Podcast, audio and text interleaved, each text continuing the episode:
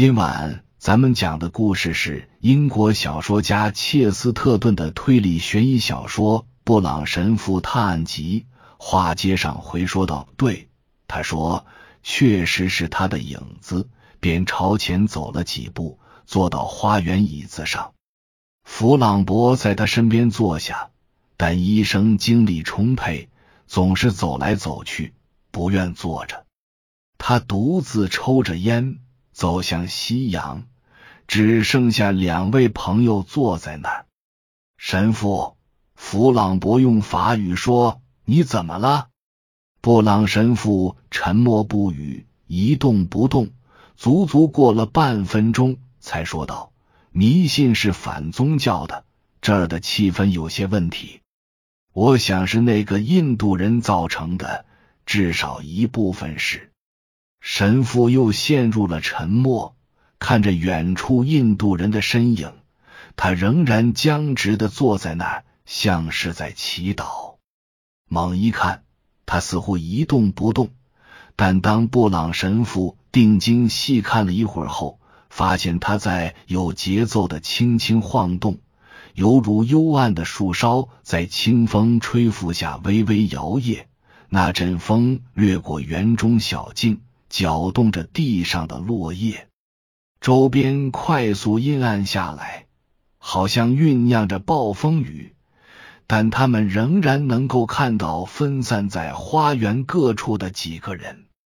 阿特金森无精打采的倚靠着一棵树站在那儿，昆腾的妻子仍然站在窗边。医生去了暖房那边闲逛。他们能看到他的雪茄发出鬼火般的光亮。那个印度苦行者仍然僵直的坐着，却又在微微晃动。他头顶上的树则开始猛烈的摇动、翻卷。暴风雨真的要来了。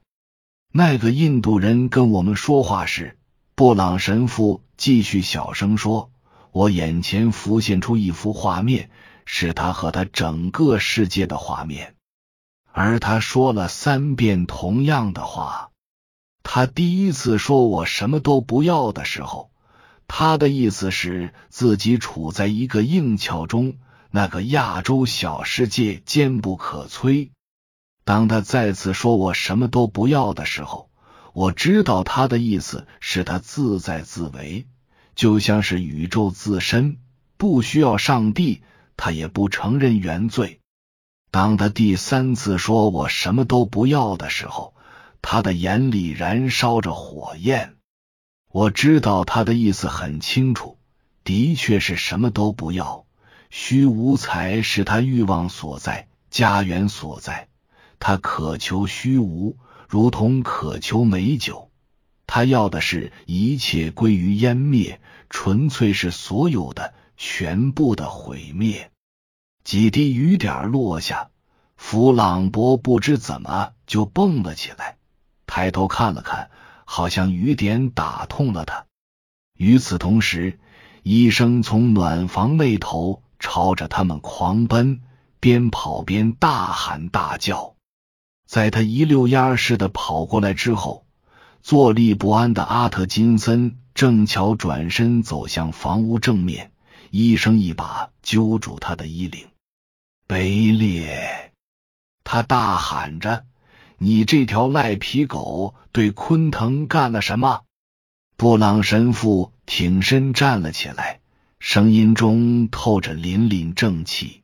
“别打架！”他冷静的大喊，“我们有办法控制住任何人。”怎么回事，医生？昆腾肯定出事了，脸色煞白的医生说：“我透过玻璃看到他躺在那儿，不过他躺着的姿势有问题。不管怎样，我离开他的时候还不是那样。咱们进去看看他。”布朗神父赶忙说：“你别跟阿特金森过不去。自从我们在屋里听到昆腾说话之后。”他就一直没有离开过我的视线，我留在这儿看着他。弗朗博急忙说：“你们进去看看。”医生和神父飞快跑到书房门口，打开锁，冲进了屋。里面很黑，只有一个给病人用的小火炉微微发亮，因此他们跑进来后没看清，差点被正中央的大红木桌子绊倒。这张桌子通常是诗人写作时用的。桌子中央放着一张纸。显然是故意留在那儿的。医生一把抓起这张纸，扫了一眼，便递给了布朗神父，同时大叫着：“我的天啊！你看看！”便冲向里间的玻璃暖房。暖房里鲜艳的热带花卉仍然沐浴在暗淡下来的猩红色余晖中。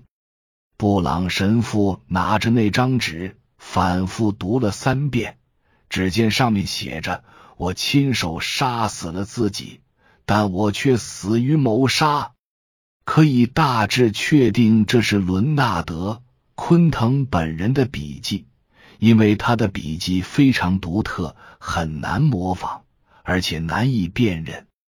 布朗神父拿着那张纸，大步走向暖房，不想与往外走的医生撞个正着。从他的表情可以看出，的确出事了，而他本人精神几近崩溃。他自杀了，哈里斯说道。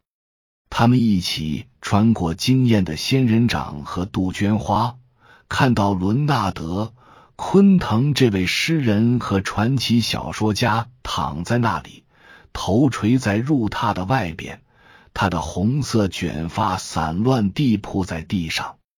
他们在花园里捡到的那把怪匕首正插在他身体的左侧，他松软的手仍放在匕首的柄上。屋外，暴风雨骤然袭来，如同科勒律治笔下的夜晚，大雨铺天盖地的而来，花园和玻璃屋顶变得漆黑一片。布朗神父用心研究的对象。并不是那具尸体，而是那张纸。他把纸片凑到眼前，想在昏暗中细读，然后举起，想要借助微光。就在此时，突然亮起一道炫目的闪电，眼前的那张纸片反而变黑了。闪电过后，紧接着轰隆隆的雷声。四周又陷入一片昏暗。雷声过后，从黑暗中传出布朗神父的声音：“医生，这张纸的形状不对，你是什么意思？”哈里斯医生蹙起眉头，瞪着眼问道：“这张纸不是方的。”布朗神父回答说：“有一角被剪掉了。”这是怎么一回事？我怎么会知道？医生没好气的说：“你觉得我们是不是该把这个可怜的家伙安置一下？他已经没救了。”不行，神父回答说：“我们不能动他，就让他躺在原地，然后叫警察过来。”他说着话的时候。仍在仔细的研究那张纸片。在他们往外走，经过书房的时候，布朗神父在桌旁停下，从桌上拿起一把指甲剪。哦，他似乎松了一口气，这就是他使用的工具。可还是他皱起了眉头。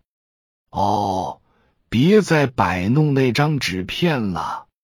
医生毫不客气的说：“那是他的癖好，他有几百张那样的纸，他把纸全剪成那个样子。”医生指着在另一张小桌子上还没用过的一叠稿纸说：“布朗神父走过去拿起一张，它的形状也不规则。”还真是啊，他说。而且这上面的角也被剪掉了。更让医生气愤的是，布朗神父居然开始计算纸的张数。以上是由奶锅大叔给您播讲，感谢收听。每天晚上二十一点三十三分准时开聊。